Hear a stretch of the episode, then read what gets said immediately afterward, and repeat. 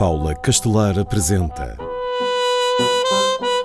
No Tempo das Dálias Mulheres Intemporais.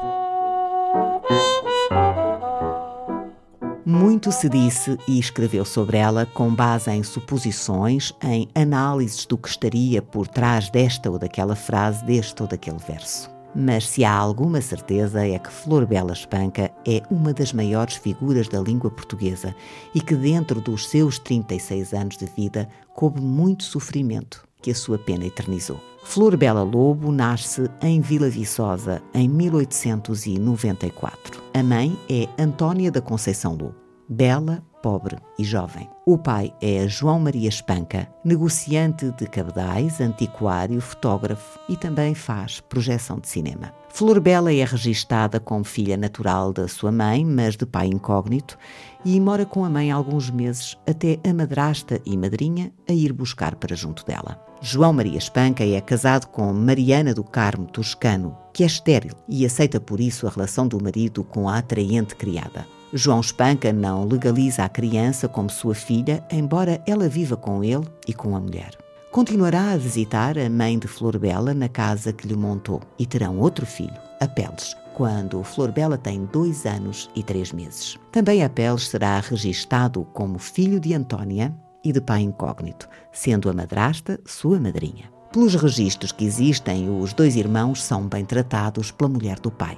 Flor Bela frequenta a escola primária em Vila Viçosa, lugar dileto da família real. Há um bilhete que Flor Bela escreve ao pai em 1906, com 11 anos, onde refere que nesse dia chega o rei e que está mau tempo. São dessa época os seus primeiros escritos poéticos e o seu primeiro conto, intitulado Mamã. O pai afasta-se da mãe biológica de Flor Bela, que terá um outro relacionamento. Antónia Lobo morrerá cedo com 29 anos, em 1908. Flor Bela tem 13 anos e Apeles 11. Os dois irmãos serão sempre muito ligados. O pai muda-se com a família para Évora e é aí que Flor Bela faz o liceu. Gosta de ler e é presença assídua na Biblioteca de Évora, onde requisita autores nacionais e franceses.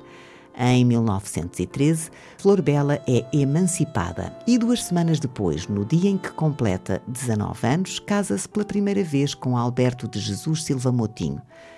O jovem casal reside algum tempo no Redondo, regressando depois a Évora. Flor Bela estreia-se na imprensa em 1916 com uma colaboração literária no jornal Notícias de Évora. Um ano depois, conclui o liceu e matricula-se na Faculdade de Direito de Lisboa, sendo uma das poucas mulheres estudantes universitárias. Em 1919, ano em que se matricula no terceiro ano de Direito, publica o Livro de Mágoas. Daí a dois anos é decretado o seu divórcio de Alberto Motinho e, passados meses, casa com o alferes de artilharia da Guarda Republicana, António José Marques Guimarães. Também o seu pai, João Maria Espanca, se divorcia de Mariana Toscano, casando com Henriqueta de Almeida. O marido de Flor Bela torna-se chefe de gabinete do ministro do Exército e, em 1921, o casal vai morar para Lisboa. Ela deixa a faculdade, ensina português e escreve. É colaboradora de órgãos de imprensa como O Século e a Seara Nova.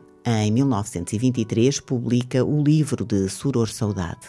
Um ano depois, separa-se de António Guimarães. Tinha sido um casamento tumultuoso, em que fora vítima de violência doméstica. Divorcia-se em 1925 e casa-se com um homem de temperamento oposto. O médico, compreensivo e sereno Mário Pereira Lage, com quem reside em Matosinhos. A sua madrasta e madrinha morre nesse ano e deixa-lhe alguns bens. Dois anos depois, dá-se a maior tragédia da vida de Flor Bela. Apeles morre na queda de um avião que pilotava. O irmão era a sua fonte de alegria, a pessoa com quem tinha uma relação mais forte. Flor Bela já sofria antes de momentos depressivos, mas a situação agrava-se bastante depois do trágico acidente. Tentará o suicídio três vezes, não sobrevivendo à terceira.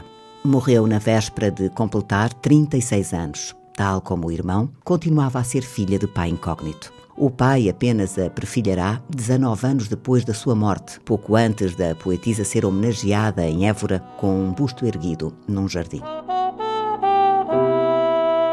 No tempo das dálias, em parceria com o MIMA, Museu Internacional da Mulher.